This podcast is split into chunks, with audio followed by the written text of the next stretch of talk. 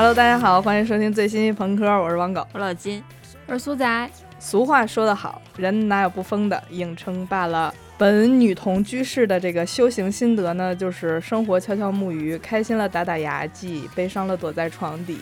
怎奈何呢？就有一些奇人让我们丢掉素质，自暴自弃。我就刚想说，你什么时候躲床底？好吓人！老鼠被人有意无意的打扰了，我们决定无视；被人刻意故意的冒犯了，我们决定退让。最终消耗的是自己的耐心，磨平的是自己的棱角。是的，最后午夜梦回，气得哭着咬着被子角。那是你，是我。人生在世，咱们谁都想体体面面、工工整整的跟人打交道。可是，就是有的时候碰到这种体面都解决不了的情况呢，我们就要学会发疯一下。发疯呢，是一种优良的品质，是一种积极的生活态度。发疯不仅可以解决传统美德无法解决的问题。还能疏通血脉，让我们获得美丽的精神状态，让我们横扫道德，做回自己。不爽就犯，靠天吃饭。本节目是由靠天吃饭的农夫山泉十七点五度 NFC 果汁赞助播出。十七点五度是拥有自己鲜果品牌的 NFC 果汁，靠天吃饭呢是十七点五度对自然时令的顺应。每颗水果原料都来自农夫山泉自己的果园，高标准，严格选果。不加水，不加糖，不加任何添加剂，每一口都是自然的酸甜。是的，那么今天呢，我们就一起来发一些纯粹的风，新鲜的风，无添加的风，无添加的风，好大的风。就在开始之前，想问一下大家，就是你们都在什么瞬间或者场景下意识到，突然意识到自己需要发疯的呢？就我先说吧，就是其实我我是。跟呃我们在互联网上看到的那些发疯的视频或者帖子的风格可能不太一样，呃对，就是一般来讲都是不是说是特别大起大落的场合吧，可能就是一些比如说别人问了我一个特别无聊的问题，或者说对面这个人磨磨唧唧的，然后喋喋不休的，我就想快速结束一个对话，或者想就不想跟这个人掺和了，就特别想发一些无厘头的疯。然后就可以让对方这么招架不住，就意想不到，迅速撤退。就是在那个人在啊嗯的时候，我就已经飘走了，我就飘走了。对 对，就属于平静的发疯吧，理智理智的发疯吧。就具体场景可能就等一下我们再详细的分享一下。我觉得有一些还挺牛逼的。我基本上就是那种感觉，我跟你好好说话没啥用了的时候。但是呢，要有一个前提，就是我个人精神状态很佳的情况下，才能发好这个疯。对，精神状态很佳指的是，就是还有一些生存斗志的时候。对，稍微有点精气神儿的时候，还愿意说一些话去跟他发这个疯的时候。哦，其实我感觉我跟金老师的。嗯，发疯状态差不多吧，就是就发疯情况环境应该差不多，但是我可能是那种嗯发更多原始的疯，肮脏的疯，无添加的风，无添加的风，就是我一般都是会给足了你面子，但是你还是听不懂人话，你还是在。得寸进尺，你还是还是在就是不会顾及对方的感受这种情况下，然后我就会发一一些特别原始的风，特别肮脏的风，特别野蛮的风，就是嗯，像喷子一样，好脏啊，在广场上跳大神儿是吗？就是那个嗯，天网恢恢，泱泱脏脏，哎呀，乌泱泱。呃，我们也知道，就是发疯这种新型文明的起源，也不是说它突然在咱们这个就现在这个年龄一下就就突然人就一下就疯起来的，一定是在咱们年少的时候就悄悄的种下这个种子，就夏天夏天悄悄过去留下小秘密，就是人肯定不是突然一下子就疯的，在咱们年少的时期呢，精神情绪过载的时候，也一定会发生过一些嗯，怎么说，精神返祖的故事。我我喜欢这个词，精神返祖，好棒啊！先请金老师分享一下吧，他的一些他的返祖故事，年纪轻轻就返祖的一些风。不是因为我们在那个就是想聊这个选题的时候，我真的就是挖掘到了记忆非常深处，真的是非常原始的一次发疯场景。因为我其实我对小时候的记忆不是特别的，呃，印象深刻，都都是那种特别零碎、特别片段。尤其是上小学，就是能让我想起来的场景，真的是屈指可数。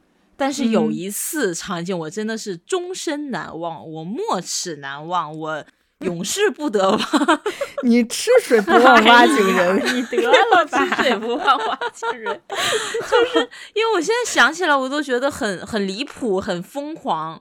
就是说我应该是我印象中人生第一次发疯吧，大概是小学二三年级，在学校操场上。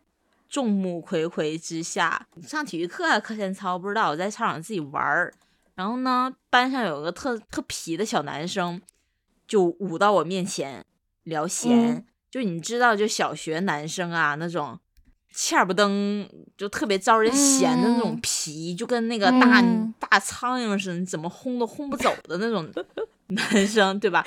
就在你面前舞了豪风的。就当时我被烦到，就像恶魔附体一样，对那个男生发起了物理攻击，就是连踢带踹，左手一个肘击，右脚一个回旋踢，然后呢，前头一个庐山升龙霸，你挺厉害啊！对，这个时候就开始围过来很多男生，我不知道是帮他还是看热闹，我就不管了，我就对周围每一个围过来的男生发起了无差别攻击。因为那时候其实我还挺矮的，我估计上小学就一米出头，一米出头，刚满月。我我小时候挺矮的，然后挺瘦瘦小小的，就不知道哪来那么大的劲儿，就很像那个就《还珠格格》里面那个暴打 柳青的蒙丹，你记得吗？蒙丹发疯，把柳青摁床上。而且我已经记不清我是一 v 几了。然后呢？然后呢？就是我那个脑海里的场景，就是我一个人站在操场的中间，然后四周是男生围成的一个圈，从中间往外辐射的，发疯似的暴揍他们。我现在脑海里就是一个金老师像一个陀螺，然后还会他他会卷起那种风，然后就是在他们咻咻咻咻咻，一个一一米出头的扫堂腿。后来这大苍蝇还有再烦过你吗？后面的记忆我全都没有，因为这段画面我印象太深刻了，就焊死在我脑子里。就 就是这个陀螺式发疯，但是从那之后，我还是收获了一个经验的，就是呃，人的武力值吧，其实和发疯的程度是成正比的。啊，对对对对对，就是就是只要你足够发疯，你就可以就像那个超级玛丽吃那个星星一样，进入一种无敌状态。这打了一个肾上腺素，对，就哪怕你只有一米出头，你都可以一 v 十几个男生。就是说到这个，对男同学发疯嘛，就。我们上期就聊玄学的时候提到我那同事郝大姐，她有一个故事，她前一阵给我讲的特别好笑，就是她呃大概上初中刚上初中的时候，说他们班上有个男生给她写情书，然后这郝大姐没搭理他，然后这男生呢他就恼羞成怒，到处跟别人就是造他的黄谣，说郝大姐是哥哥大，真贱呐，对对，说说她是哥哥大，就到处就逢人就说。然后有一天，那个何大姐放学肚子疼，然后那个男生就跑到跑到别人那儿说：“哎，她怀孕了。”然后给郝大姐气的，给郝大姐气的，就是起身就冲过去给了那男生一个巴掌，但是正着打没打着，反手回去打上了，反手打中了。结果从那之后，那男生再也没长过个儿。在这儿，我想对那个男生说一句话。嗯。这位患者您好，男性结扎手术一般需要两千到两千八百元左右的费用。结扎手术呢，一般是以绝育为目的的手术。对于男性来说，可以进行输精管结扎术。你怎么张口就来？哪儿知道的这么多？死去吧你！就没有想到在这里还掺杂了一些冷知识哈。我呢，就是特别特别小的时候，那这种陀螺式发疯，好像我没有什么印象了。我当时说到螺式发疯，当时聊到这个选题的时候呢，我我第一个嗯蹦到我脑海里的就是我上大学的时候，我的一个怎么说呢，像是一个黑社会一般的发疯。大学的最后阶段，因为我是美术专业的嘛，就是需要准备毕业设计。大学生我们都知道的，就是这种作业性质，就这种这种性质的作业，一般都是以宿舍为单位的。不出意外吧，就是成为了这个项目的 owner 导演，去负责这个动画的中后期，呃，像个数值一样。然后呢，我们这个小组里边呢，有个姑娘，嗯，我们就叫她嗯豆，就我们豆呢就特别神奇，她就沉迷恋爱。那个时候就是话费流量其实没有现在这么便宜。但是呢，她跟她这男朋友开了个情侣号，那种互相打电话不要钱那种，一宿一宿的这电话就没断过。这个就是背景。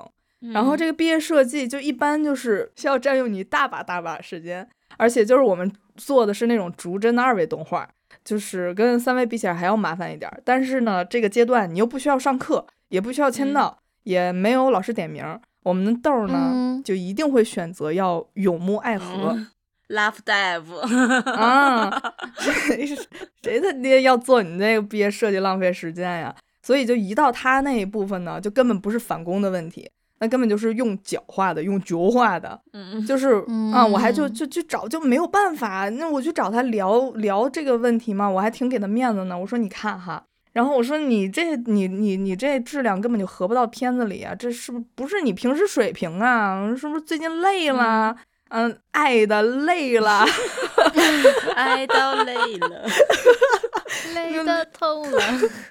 然后他们咱们豆儿就撇着他那大贱脸，就用那种小人得志的那个语调说：“那怎么办呀？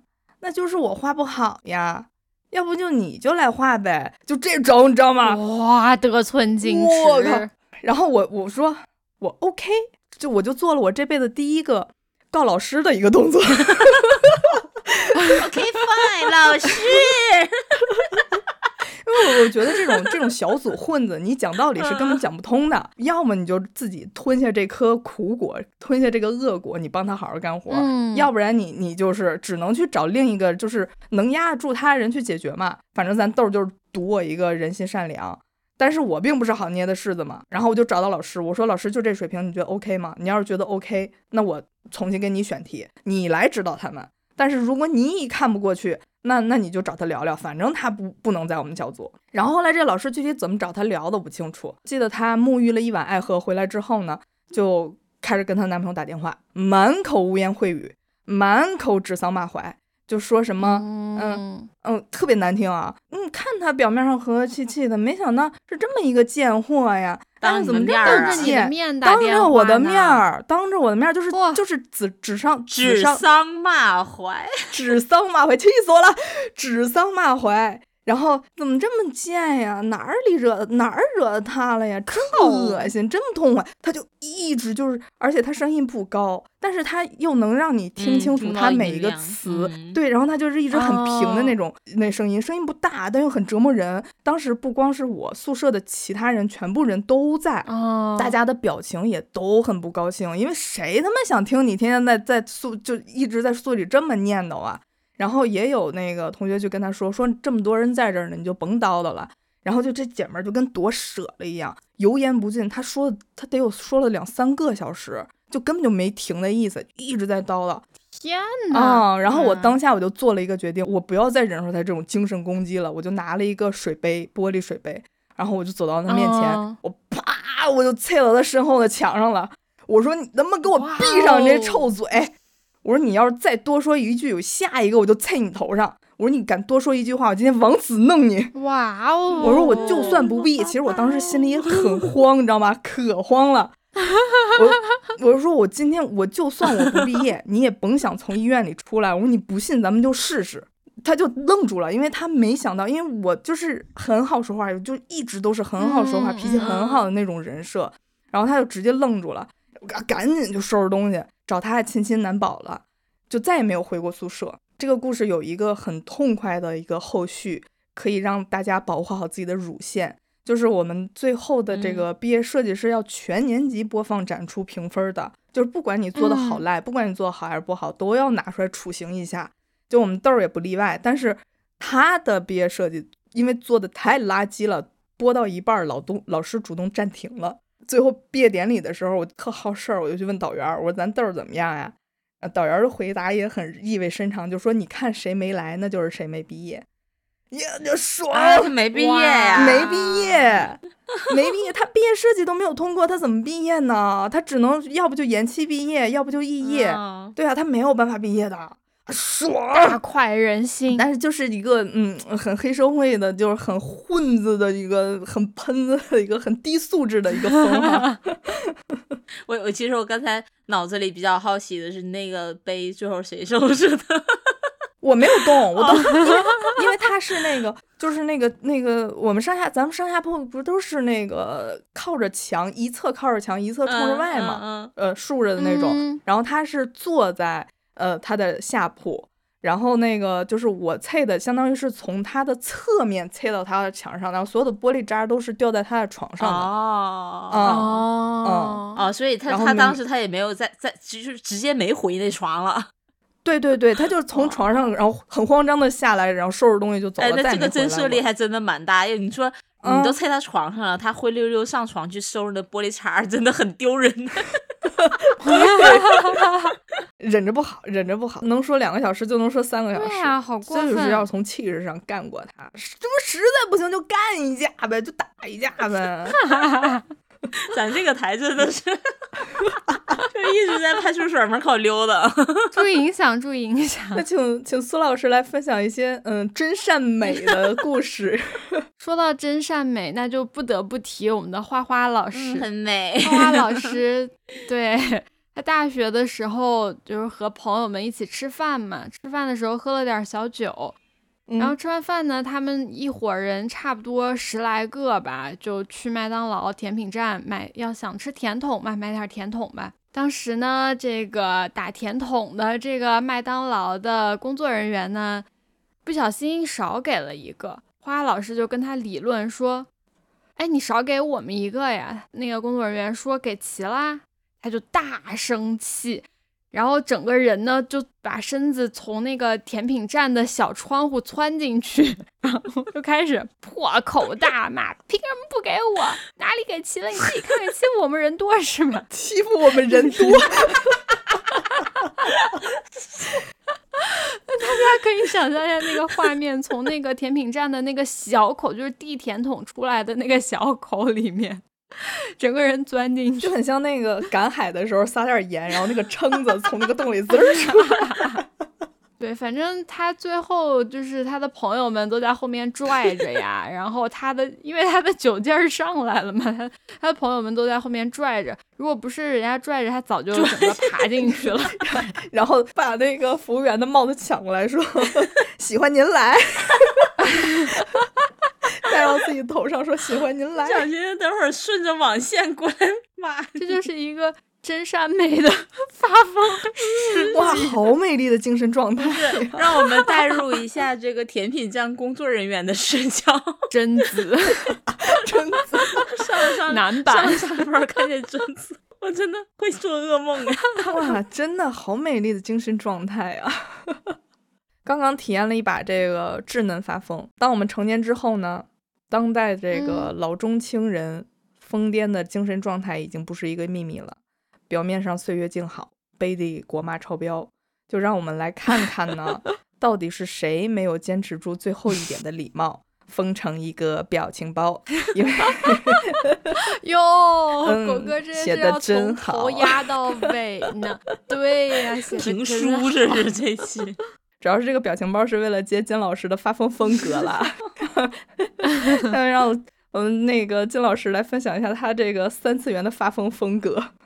对，就是表情包嘛，就我我那表我前面说了，我发疯风格就不是那种歇斯底里、哭天抢地的风格，我是真的主打一个平静，信手拈来，说法不知道大家看没看过那个 孙俪。表情包就是冷漠的孙俪的脸，然后平静的发疯。对我大概就是这种风格啊。因 为我成年之后就没有再像小时候使用过那种物理攻击了，嗯，对，主要也是想维持一个都市丽人的形象了，就是主打一个平静的发疯，对。那输出形式主要就表现在一些胡言乱语呀、胡说八道啊、全是嘴炮啊、就不着调啊这种啊，就是因为像我我同事郝大姐他们就对我的评价就是说这个人挺疯的。主要是我的一些日常言行举止都可能不是很正常人，对，就是真的，就是我跟别人聊天，就只要能往歪里聊，从来都不正经回答。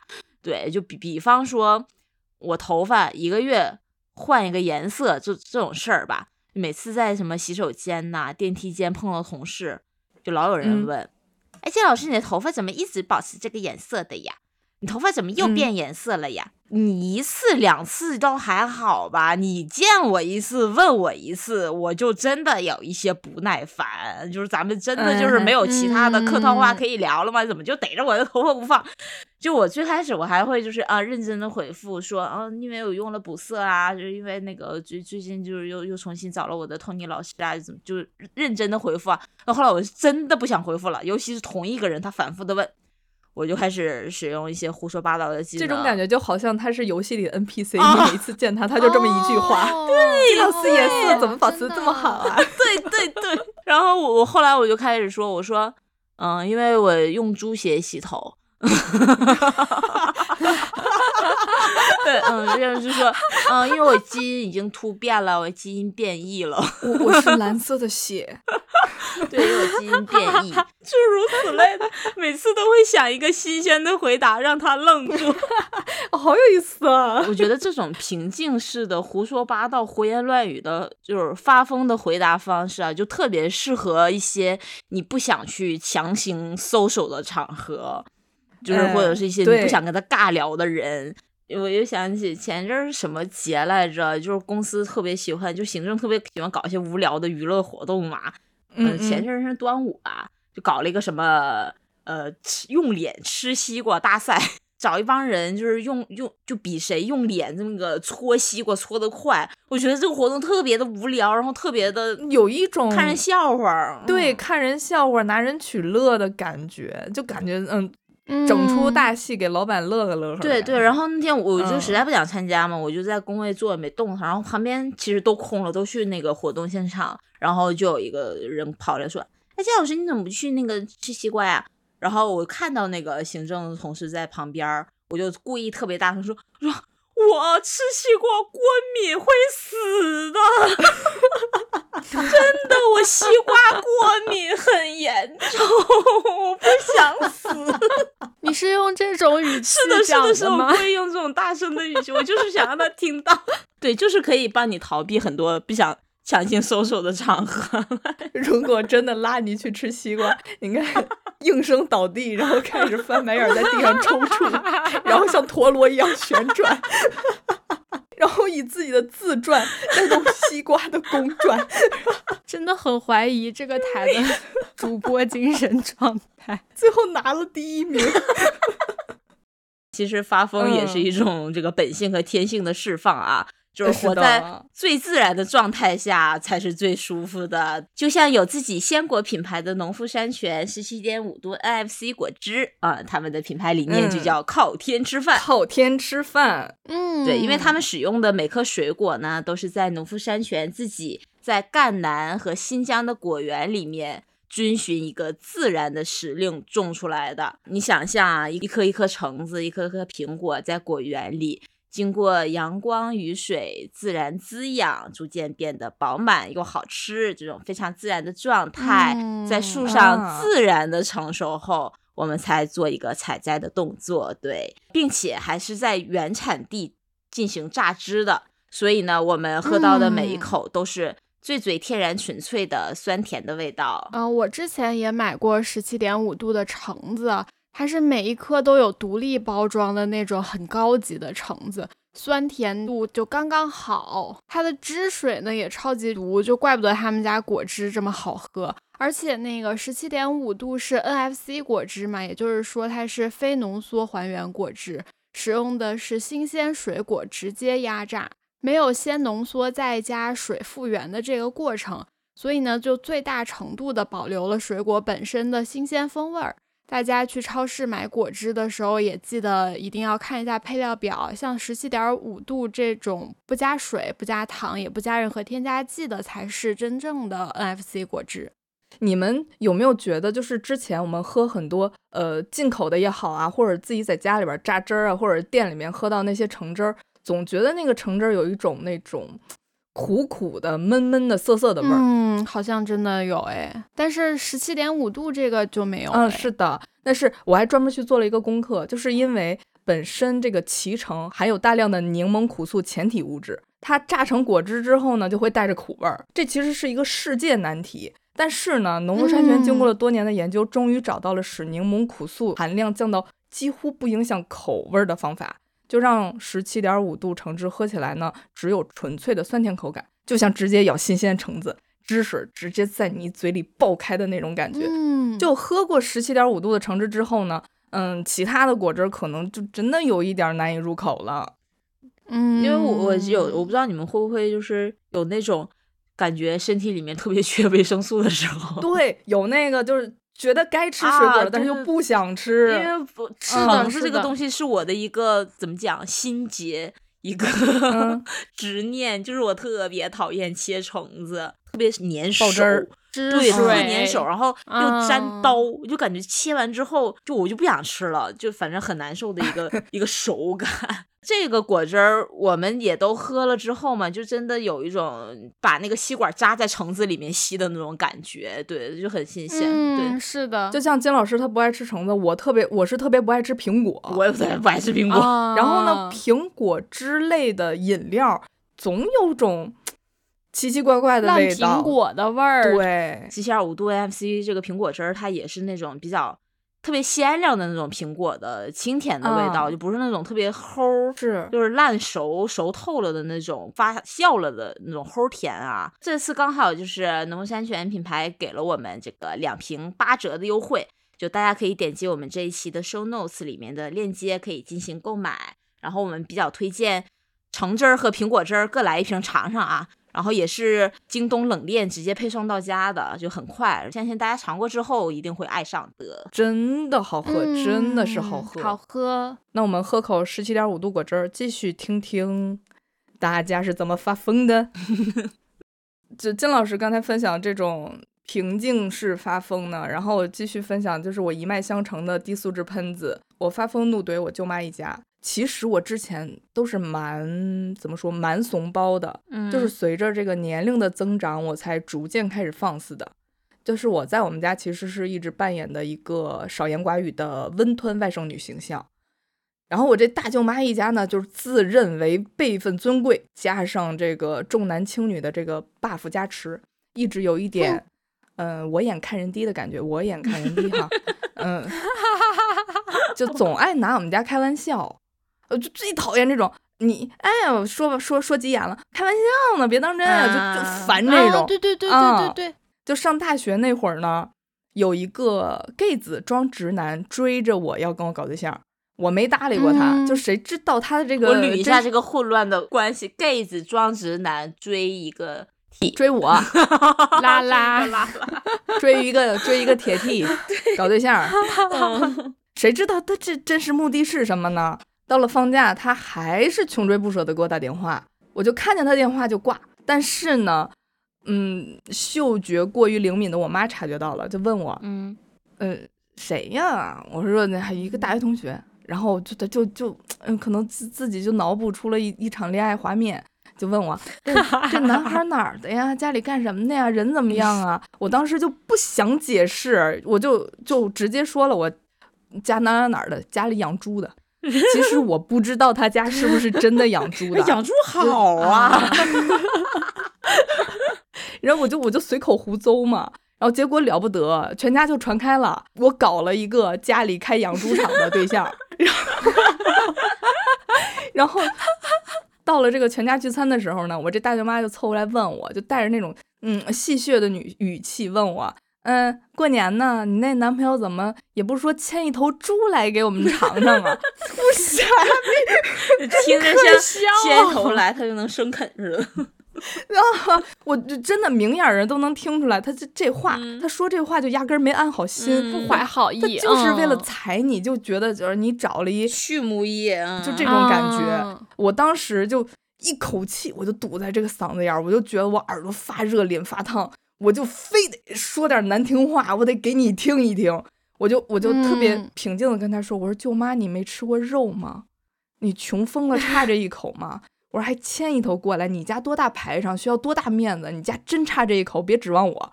我说你们家去找个动物园上班的当儿媳妇，那里头品种还多还新鲜，全都是你没吃过的。然后他就瞪了我一眼，他就走了，瞪了我一眼就走了。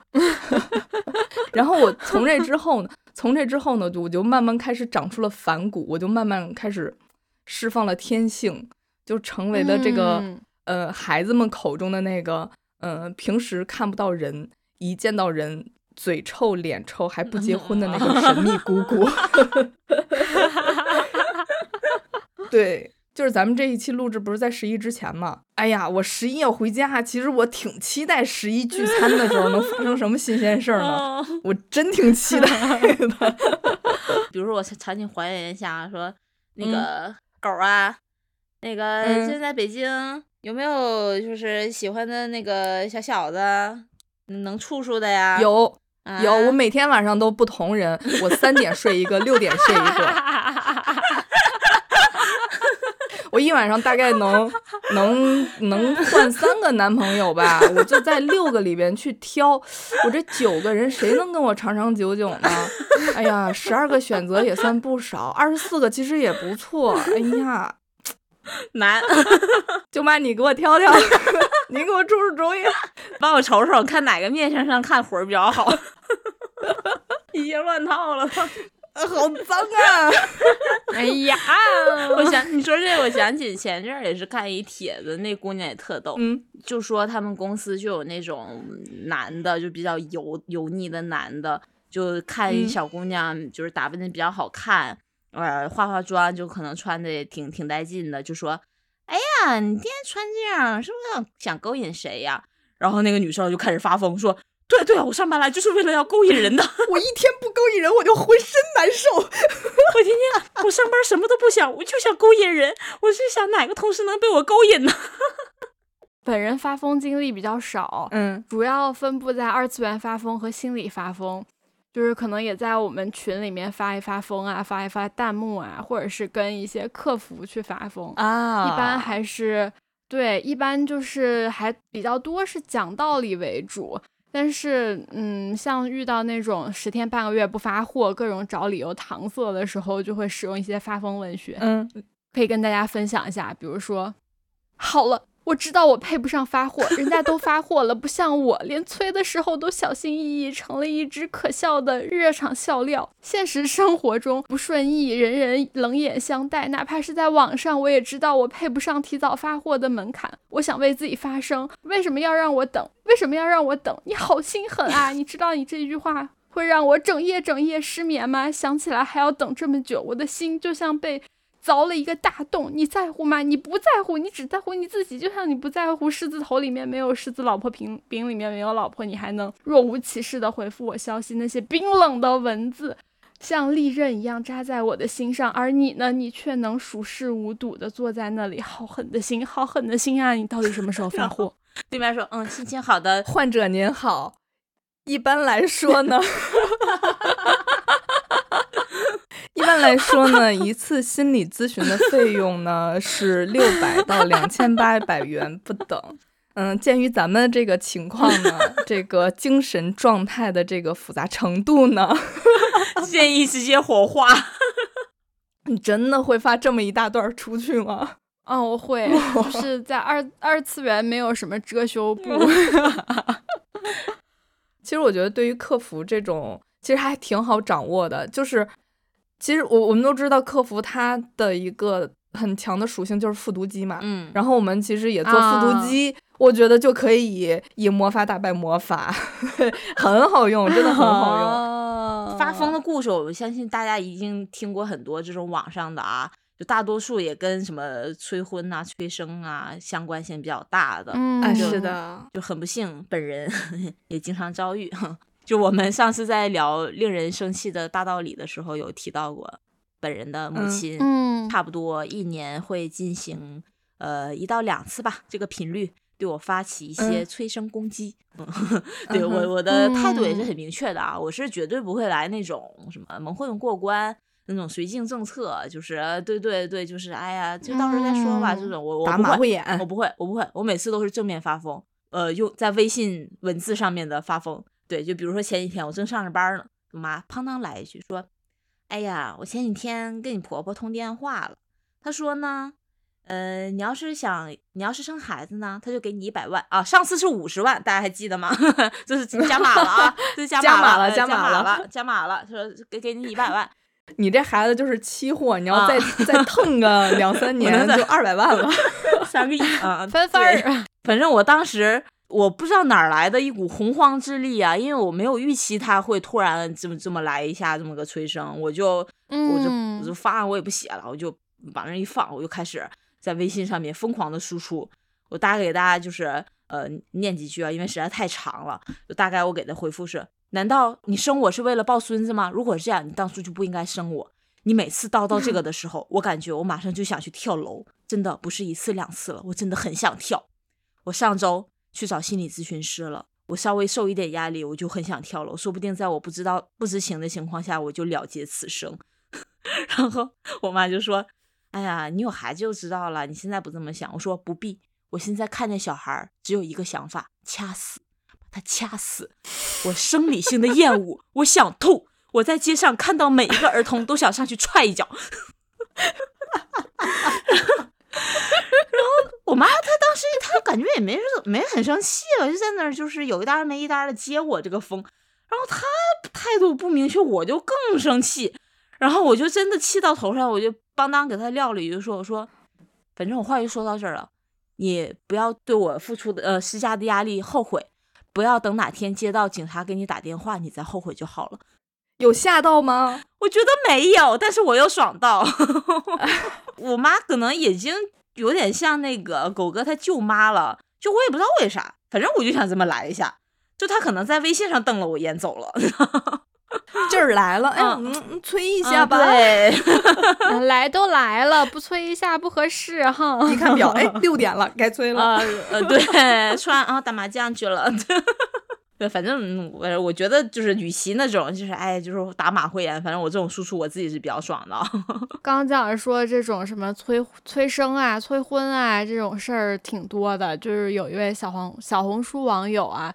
还有，他的 ID 是三位，分享过一个帖子，就说你如果跟爸妈说不通的时候，确实可以试试这个发疯，绝对百试百灵。嗯，比如说呢，就是他他他的妈妈也经常就是会催他，呃，找对象啊，然后干嘛干嘛的，要不然就动不动。让他办点事情就特别着急，特别催，一直催，一直催，嗯，就很烦嘛。有一天呢，就在这个他们的家族四人群里面，他妈妈就又催他说，呃，什么，就你快点买机票呀，怎么怎么怎么样的。他就回复说，忙着相亲没时间。这时候母上大人说，相亲比比抢机票还重要。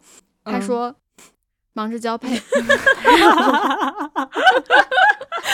然后，然后母上大人又发话了，没必要说这么低俗的话。他说，在房事，等一下再回，我在交够。这个时候呢，他的母上大人立刻私信他说：“你爸爸一会儿又火冒三丈了，赶紧撤了。”然后他就说。你说一次，我这么发一次。这个时候呢，这个时候母上大人有一点烦躁了，你爱咋地咋地吧。然后我们的当事人就是说。下次我就会在那个四十人的家族群里说我在和十个男人度。他妈妈又回复说鬼喜欢跟你聊天，说话像拉屎一样臭。这俩人真挺好笑。然后 有来有回的。然后铁主说不做爱怎么给你生孙子？忙着备孕回聊，没空聊天在备孕。这个时候这个时候妈妈受不了了，说：“关我屁事！再说一次，你以后别在群里说一些恶心的话，想气死你爸你妈不可能。”这个姑娘就说：“整天催谈恋爱不恶心，一提谈恋爱，我谈恋爱之后要干的事情就恶心。你谈网恋呢？我觉得这就是为什么大家就是会，就是经常会有的这种事情嘛。然后，然后他妈妈就说：‘我不想再跟你聊了，再三确认不会管你的事情，给我留一口气好吗？’然后说：‘祝你幸福快乐，玫瑰玫瑰。’”还有姑娘也回复说：“也祝你幸福快乐，玫瑰玫瑰，有点君子之交的感觉了哈，幸福快乐对，希望大家都能幸福快乐。这种方式真的可以试一试哈。我说一般来说，跟家人聊到这种话题，他们都会闭麦，对，就会对对对，家长们都会绕过，大家都知道你是。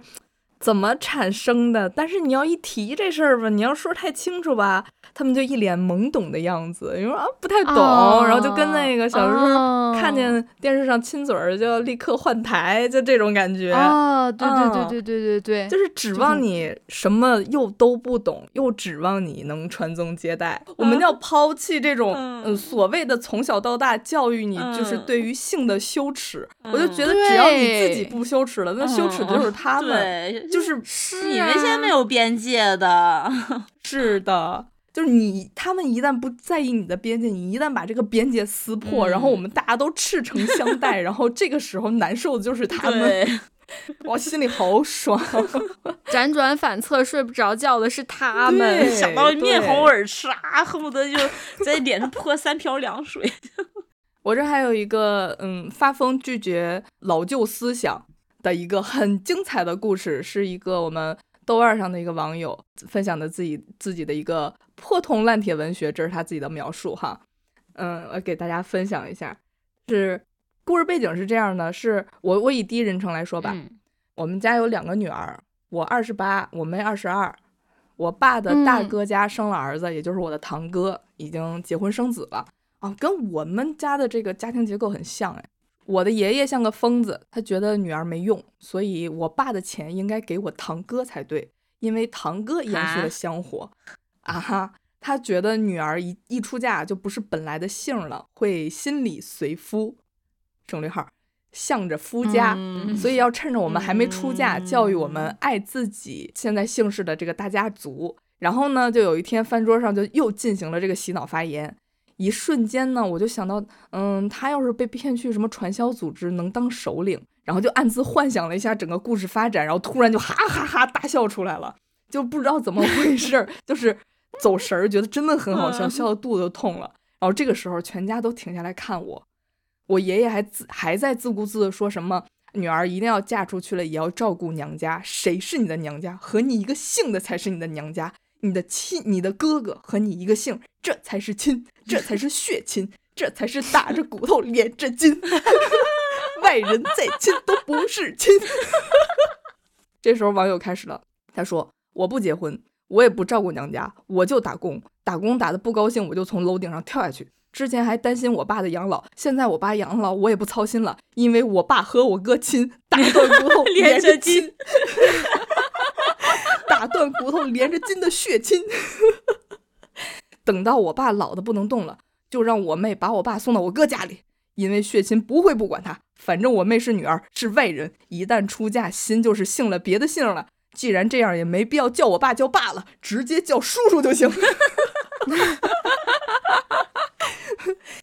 一边说话一边笑的前仰后倒。说的渴了，还喝口饮料，有可能是我们的十七点五度哈，笑得合不拢嘴，还从嘴里流出了橘黄色的液体，看上去可能精神不太好。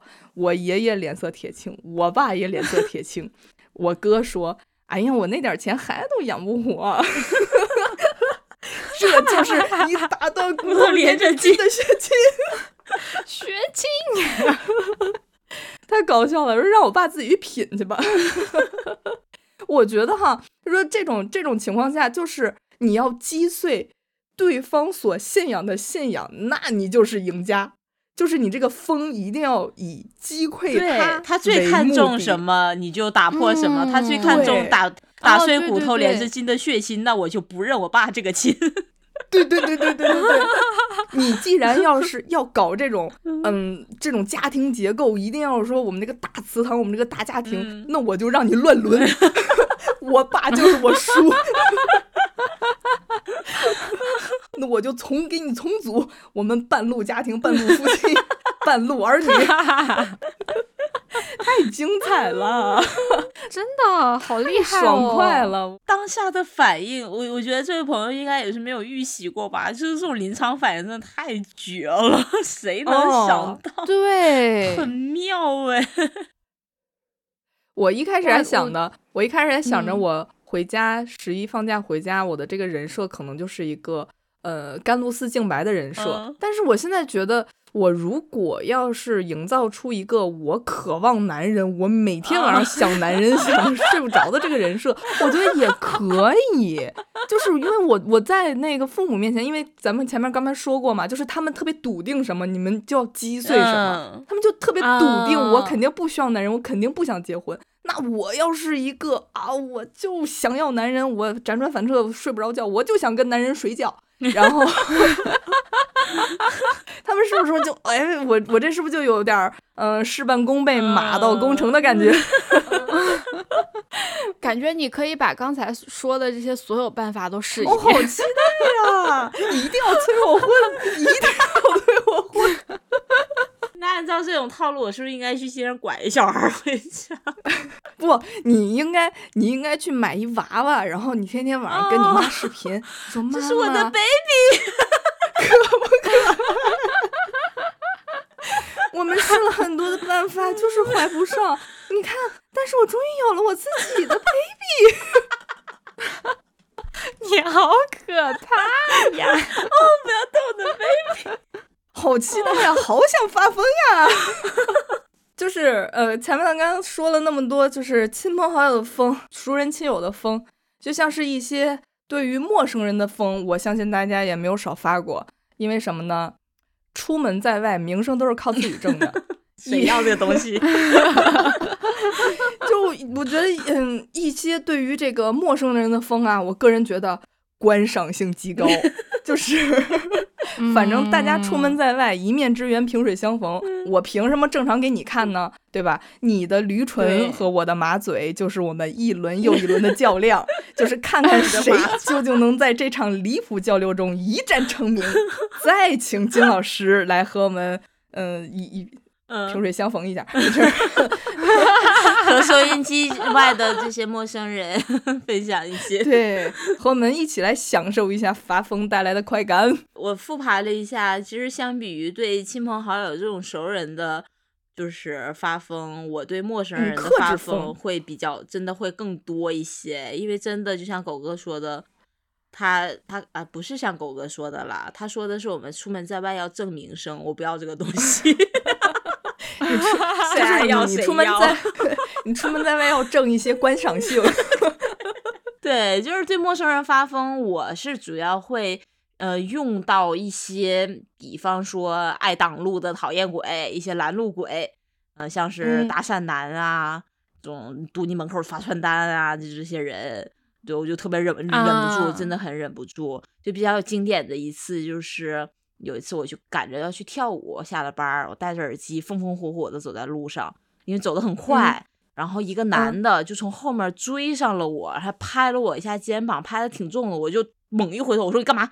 我把耳机拿摘下来了，他说你好，我是广东潮州的，可不可以认识你一下？我说你好，我是外星人，我不想认识你。我就戴上耳机继续走路，然后我我因为我戴上耳机就没有再放歌，我是可以听到后面的声音的。我就听到那个男男的在后面说啊，外星人，就是远远的声音飘过。跟金老师，跟金老师这个有异我异曲同工之妙的有一件什么事儿呢？有一次我上班上班路上其实很赶的，嗯，走到我们那个公司楼底下的时候，就是很大的一片广场嘛。当时有很多人跟我一起走，就是我们一一团人，一团人等了等了红灯一起走过来嘛，有男有女。但是呢，就一对老夫妻，就是那种看起来像是那种进城打扮的。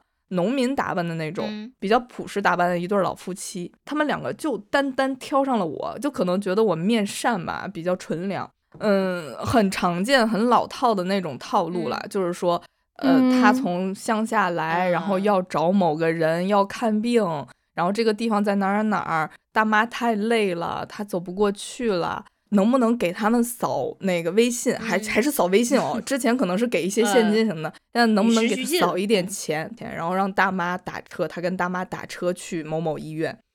啊，我当时我就有一点生气，因为我觉得有男人有老人，你为什么单挑我？你是觉得我好欺负吗？你是觉得我太单纯容易上当吗？你是觉得我太过善良吗？他就表表达的表现的很很恳切嘛，就是。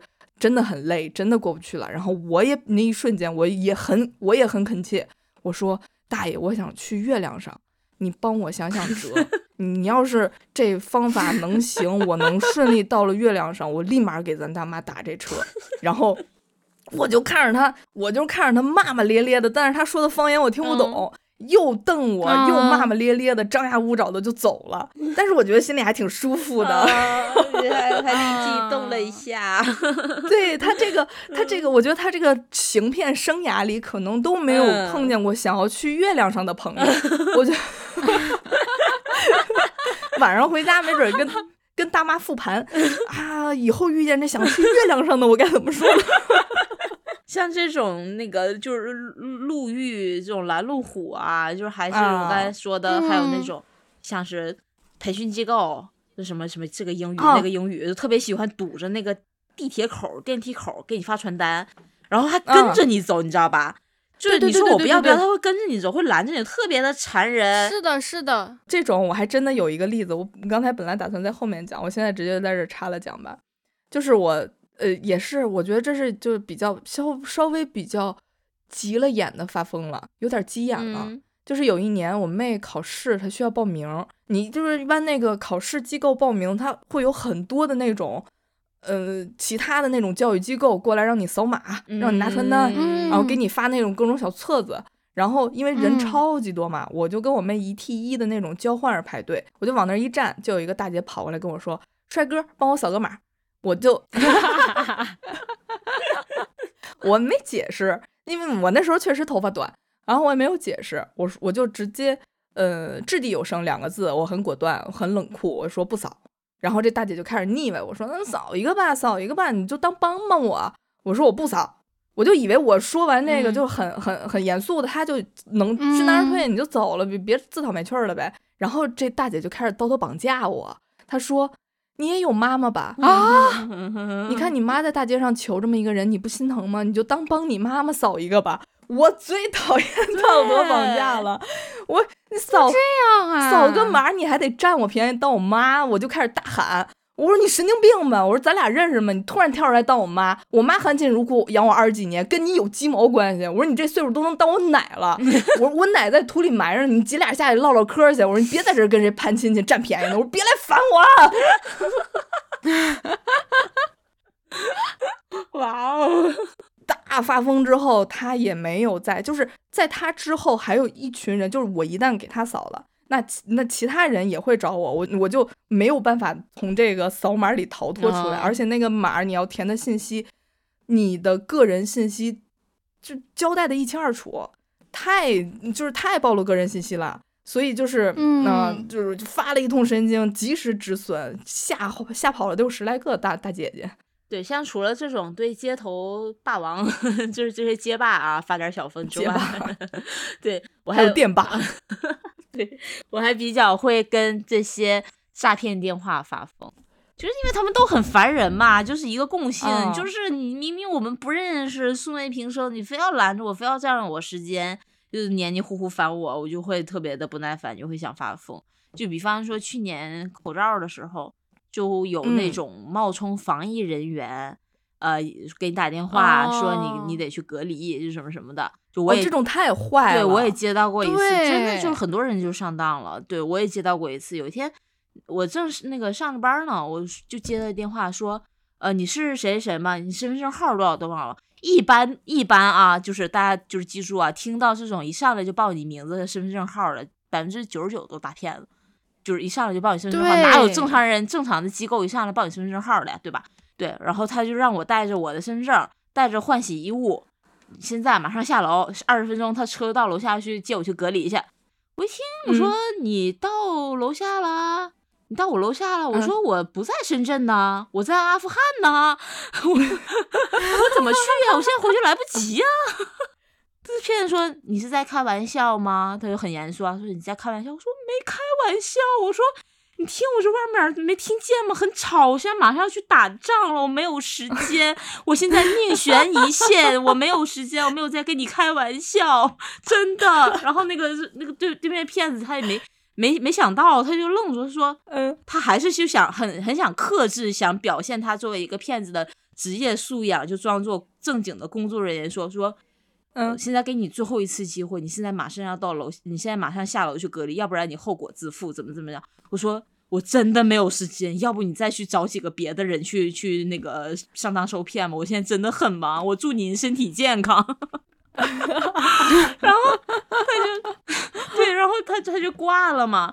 但是其实这个电话我不只接到过一个，我刚才我今天下午去搜了一下聊天记录。我发现我还接到另外一个就是冒充防疫人员的电话，也也是隔了不久吧，我又接到了一个类似这种诈骗电话，又说他是深圳防疫办的，他这回他没让我直接去隔离了，他问我，嗯，你是谁谁吗？身份证号多少多少吗？你在阿富汗吗？打完仗了吗？对，说 战况怎样？你最近有没有感觉咳嗽、发热、身体不适等一些症状呢？我说头疼、困不起。我说嗯，这些都没有，因为我已经死了。而且他给我打电话的时候是中午差不多一点左右，那时候我在办公室，就其他人都在午休，那个环境非常安静，我只能捏着嗓子小声的说话。然后他说 啊。就说啊，死了，死透了。他就说啊，你怎么可以咒自己死呢？我说我好善良。对，他还他还他说你不要诅咒自己死啊。我说你闲着没事儿也早点死吧。再见。但是你这个方法很适用于我们这些 i 人耶。我已经死了，死透了。我之前总会接到那种。嗯，教育机构给打的电话，一接电话就喂家长您好，咱们孩子呢？呃，最近有一个特别适合咱们孩子的什么什么，然后我就说过，我说我的孩子已经死了，我很悲伤，你不要再来打扰我。我之前接到这种电话，我不知道该怎怎么跟他说，然后一时之间也想不出来什么比较绝妙的“我已经死了”这种词儿。我就会找到一个大悲咒，开始给他放歌。哇，好善良啊！提前超度人家。对呀，提前超度。哇，这是预知哎！你也把骗子当期货在炒哎。说这个就是善良的回应方式，我也有一有一次是在家接到一个来自新加坡的境外诈骗电话。啊，对，就是说我好像是他是冒充人社局的。呃，说我的社保账户怎么怎么着有问题，我就说，然后我就说，那个你现在是在新加坡吗？还是在缅甸？还是在菲律宾呢？是不在中不在国内吧？你现在离家在外，那个外面工资干这行高不高啊？一个月能挣两千吗？我说 外面生活挺辛苦的吧，背井离乡的，就是离家那么远，你你就你你一天能骗到几个人？你一单。骗一个人提提成多少啊？有五块吗？然后就给他一顿说，我说要不哎挺不容易，你说现在外面环境这么险恶，要不还是早点回家吧。就我还劝他从良，一顿劝，你活该录播客呀！真是 挂骗子挂个电话嗷嗷哭，想家想妈妈，对，还有那种打电话过来说，呃，你有一笔。呃，境外大额消费，然后啊，你有一笔境外大额消费，确认一下是不是你？然后那个啊，然后我说对，没错，是我，我在境外倒腾军火，在泰国买了头大象。哎呀，挺有意思，学到很多。嗯，就就是我从这之后，我就真的不太拒拒，就是讨厌接诈骗电话了，感觉啊，真的就有来有回的，还挺好玩的。对。对，但是这时候也这这时候也给大家提个醒，现在好像骗子他们的这个技术革新了，你有的时候会接到那种 FaceTime 的电电话啊，FaceTime 那种电话，那种可千万不要接，因为我们现在谁都没有亲身试验过，有可能你接了之后，他会用你的脸去做一些人脸识别是，对对对对对，所以那也也小心，玩归玩，闹归闹哈，但是别正经的落入骗子的坏圈套啊。你这押韵是一套又一套，那就是也聊了这么多哈，就是有没有一些发疯时间的指南可以跟大家分享一下呢？或者大家对于就是我们这种发疯这种新型文明的这个起源有什么自己的看法、自己独到的见解？然后我们可以啊总结一下、升华一下、发疯一下再。不是，我就感觉怎么着，我们就成这个可以给别人提供。实践指南的一些一个这种资深疯批，有到 我觉得还是，我觉得还是要评判一下，不是说随时随地发疯一下的，就是你现尤其是现在这个社会，就是人民这个戾气有一些高，就是也是要有自己一个评判标准的。但其实这个就是我我还有点不同意见的，因为。像我妈，她就就哪怕我已经三十多了，就在外面这么多年了，她还时不时的，就是比方说我要出去玩，我去哪儿哪，我出国怎么着，他就会跟我说，你在出门在外啊，遇到那种不讲理的，你都躲对，苟着点儿，躲着点儿，别跟人家正面起冲突。是的，他当然是心好的，当然是心好的，就是希不要希不希望你出一些意外嘛。但是我觉得吧，就是有的时候真的，你与其。憋着憋给自己憋出病，因为不发不发疯就会发病嘛。你还不发一下，对，嗯，你就是就我我的意思就是，你别是突然发病，你别你别一个不爽你就突然发病。你在发病之前，你不是你在发疯之前呢，你先有一个判断观察，嗯，这么一个过程。你觉得这个能发，然后再发，对对对对对。我是神经病，然后你再这么发起来，对，所以我其实也没有什么特别的建议。反正我我就觉得人吧，早晚都得疯，呃，晚发疯不如早发疯，早发疯就会早受益。毕竟人生很短嘛，对，就像我们最开始说的，就是有太多没有必要的一些 social，太多没有必要你要做的事，你必须要说的话，那你在这个时候不想面对怎么办呢？那其实发疯是。解决问题的一个最短的路径，对，因为我们很快速的。我们发疯其实目的其实很简单，就是想尽快解决问题。来烦我。对，而不是为了扩大问题。对，是就是想解决问题这么简单。所以我们去外耗别人啊，就是解除一些情绪封印，就可以把时间还给自己。对，就是这个词儿用的好哎，情绪封印。对，就是做自己情绪真正的主人。对。所以就是，因为有很多还没有发过疯的朋友，比方说苏老师啊，就发发疯的场景比较少，对，可可能会有一些小小的隐忧和顾虑，就比方说，嗯，我发完疯，别人会不会觉得我特没有素质啊？会不会从此就讨厌我呀？啊，不要有这个疑问啊，宝贝们，不要有这个疑问，我们就是没有素质，我们就是没有素质，就是一个反祖，我们就没有素质，只有放下个人素质，才能享受缺德人生，对吧？对，就嗯，千万不要担心被人讨厌，就讨厌你那是他的问题，不是你自己的问题，对，对的，对，这是一个课题分离，这是课题分离，对，千万不要担心被人讨厌，对，因为我们从小到大听到最多的话就是。你要乖，你要听话，对别人那个怎么着你就让着点，你逆来顺受一点。对对对对凭什么呀？我凭什么就逆来顺受？我凭什么要惯着他们呀？我是我就我就旋转，我就陀螺，我就转，我就就有脸吃西瓜，对对，我就吃西瓜过敏。对，就就发疯的目的其实就是想让对方知道我们是有情绪的，活生生的人，就不是那种你说让我。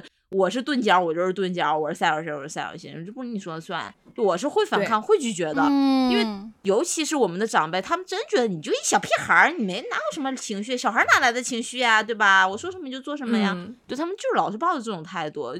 你就发疯就是为了，我们是为了给出一个你可以给我 stop 的一个信号，就我已经给你脸了，你适可而止，我也适可而止，就我们到此结束啊，就就我们不要再继续了。对，就是这么一个信号。对，而且就是我作为一个从小学就开始旋转的 陀螺的三三十多年的发疯经验，就是。嗯，人一旦开始不要脸，真的可以过得很爽。对，把脸放到地上，你不要它，对你就可以过得很爽。嗯，然后除了这些小心得之外呢，我还有一些，嗯，就大家在发疯的时候可以参考的一些注意事项。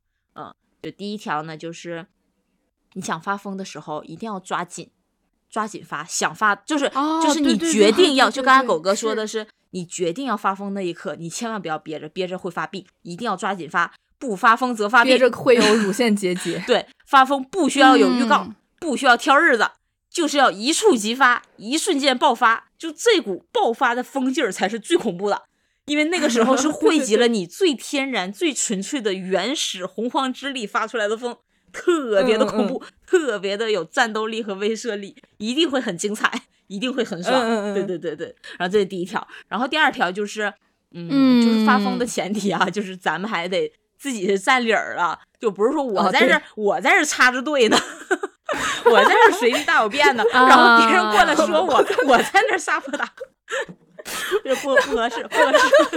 哎哎，咱们听咱们听众素质多低呀，正在那大小便呢，跟人那儿发疯。就是咱们发疯是为了爽嘛，是为了解决问题嘛，对吧？所以就是就前提是咱们自己占理儿，就才能获得最最后这个爽感啊。嗯，最后呢，最后一点也是狗哥刚才有提到了，就我们讲究的是一个物理发疯，不是生理发疯 啊，就就真的不是那种。就已经就是到那种精神状态非常的真的令人堪忧崩塌的那种发疯啊！就是我们只是外表的发疯，我内心还是要保持一个相对嗯平静的秩序啊，理性的发疯。是的，是的，是的，对，这两样都疯了就不行了，这就搂不回来了。但是我觉得吧，就是嗯，生理发疯也也还好，没什么关系。毕竟就是世界上两个最快乐的地方嘛，一个是迪士尼，另一个是精神病院。嗯，反正就都可以快乐了。听了这么多案例，我有一些听后感。发疯是一种良好的人格修养，是一种极佳的精神状态，是一种高深的哲学思想，是一种非常优雅的行为习惯。所以，人还是要发疯。就是我们。以前看韩剧都是什么那种甜甜甜蜜蜜的爱情剧，到现在就是这种疯疯癫癫的复仇剧嘛。其实发疯，对，其实发 疯就是一种遍布东亚的一 种精神状态。对，就是像金老师刚刚说的，对，就是因为我们从小一直被教育的就是你要乖，你要听话，你要不给别人添麻烦，就是就是形成了一种哦，那我应该。去，嗯，收敛起自己的情绪，自己消化。对对，然后我就是一般就是会把这种这种这种生气的这种愤怒憋在心里，但其实憋在心里生气的只有自己。嗯，你要用发疯，它其实是一种是表达自己的方式，抒发自己的方式嘛。嗯。嗯，就可以借着这种风表达出自己的反骨和真实的想法。是因为工作和生活压力已经这么大了，还是可以适度的发一发疯，合理的 发一发疯，叛逆的发一发疯。对，是理性的发一发疯。还有就是，呃，质疑理解成为，在这里谢谢大妈 就是。以前真的会觉得不好意思，就觉得大吵大闹、破口大骂显得自己特别没有素质嘛。嗯嗯嗯。现在就觉得，嗯，也没有啥不好的吧。我成为我是一个有素质、讲礼貌的人的同时，也可以是一个有素质、讲礼貌的疯子。就很多情况下，有素质真的没有用了呀。那我能怎么办呢？我总报警吧？对对 对，我只是在大声的表达我的诉求。对，是的。就是胡言乱语也好，胡说八道也好，多听我们播客也好呗。反正希望大家都能用发疯践踏狗屁生活，彻底发疯，对，然后把发疯当成人生之乐，让发疯变成我们暗淡生活的一抹颜色。哇哦，真的不押韵就不能在这个台生存。我再聚焦一点哈，因为我们刚才前面有一趴也讲到过，就是家里人对自己的一一些打压，或者是给的一些无形压力、言语上的一些压力。我就觉得，其实每个人都要向家里人去发一次疯，发一次类似那种丽莎拉屯桥一样的疯，就是，就是那种满地打滚、满地旋转、互相拉黑的那种疯，疯到他们全部害怕为止，疯发到那种他们不敢说第二句话为止。因为我觉得是从小。嗯，我们从小就是女人被从小就是女孩子从小被教育，从小被规训，要比男性要多得多。就是我我们从小都会被教育说要压抑自己的需求，要忍让，要沉默，对，要谦虚，要克制。是。然后你的想法、你的需求、你的权利一定不可以放在第一位。但是我相信他们教育男孩子绝对不会是这样子。嗯，你这男孩得对吧？是冲劲儿，你得往前闯，闯出点儿。他们的教育跟咱们的教育肯定是不一样的，就是一定要教育我们女孩子的利益要让渡给父母亲人、集体陌生人，然后就就是要讲究一个传统美德。我觉得冒犯它不是传统美德，打扰它也不是传统美德，打压它也不是传统美德。我们要学习着那种诚实的面对自己的欲望和需求，不要用什么亲情、友情、所谓的体面，然后或者是所谓的传统美德去抹杀我们自己的。对，抹杀我们自己的这种真实感受，用即便短暂也彻底的发疯去表达自己的立场和自己的底线，用疯癫的言语点评一个疯癫的世界，用荒诞对抗另一种荒诞，经历这种彻底的毁灭，我们才能赢回美好的生活。所以我建议大家，嗯不高兴就发疯，觉得有些异样就发疯，心存疑惑就发疯。发疯有用，因为我觉得只有你疯了，别人才能正常。哦，好高深哦。嗯，对，好有哲理哦。像一个活生生的人一样去发疯，是你的自由，也是我们所有人的自由。所以呢，最后也祝大家早发疯早收益，人人都能吃到发疯红利。从我做起，从朋克做起，优雅的发疯，纯粹的发疯。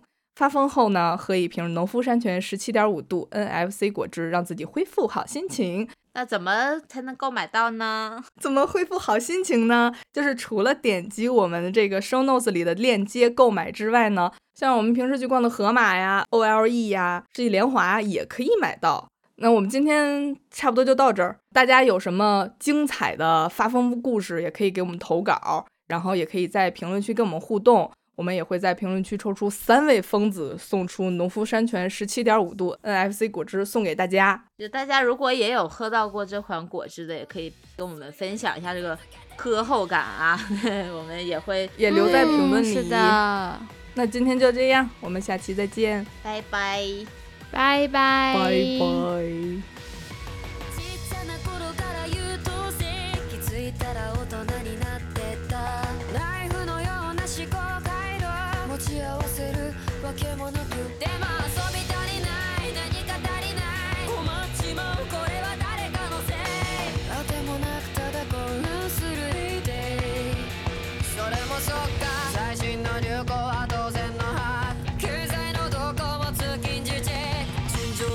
拜拜，拜拜。つけ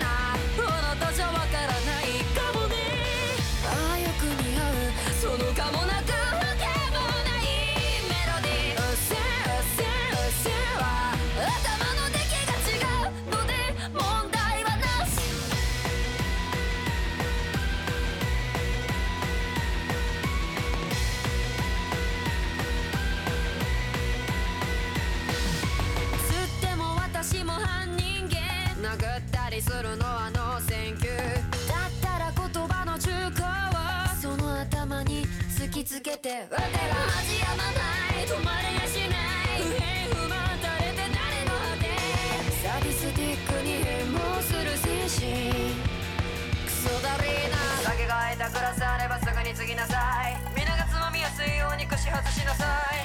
体験や注文は政治を切る。不分に最低限のマナーです。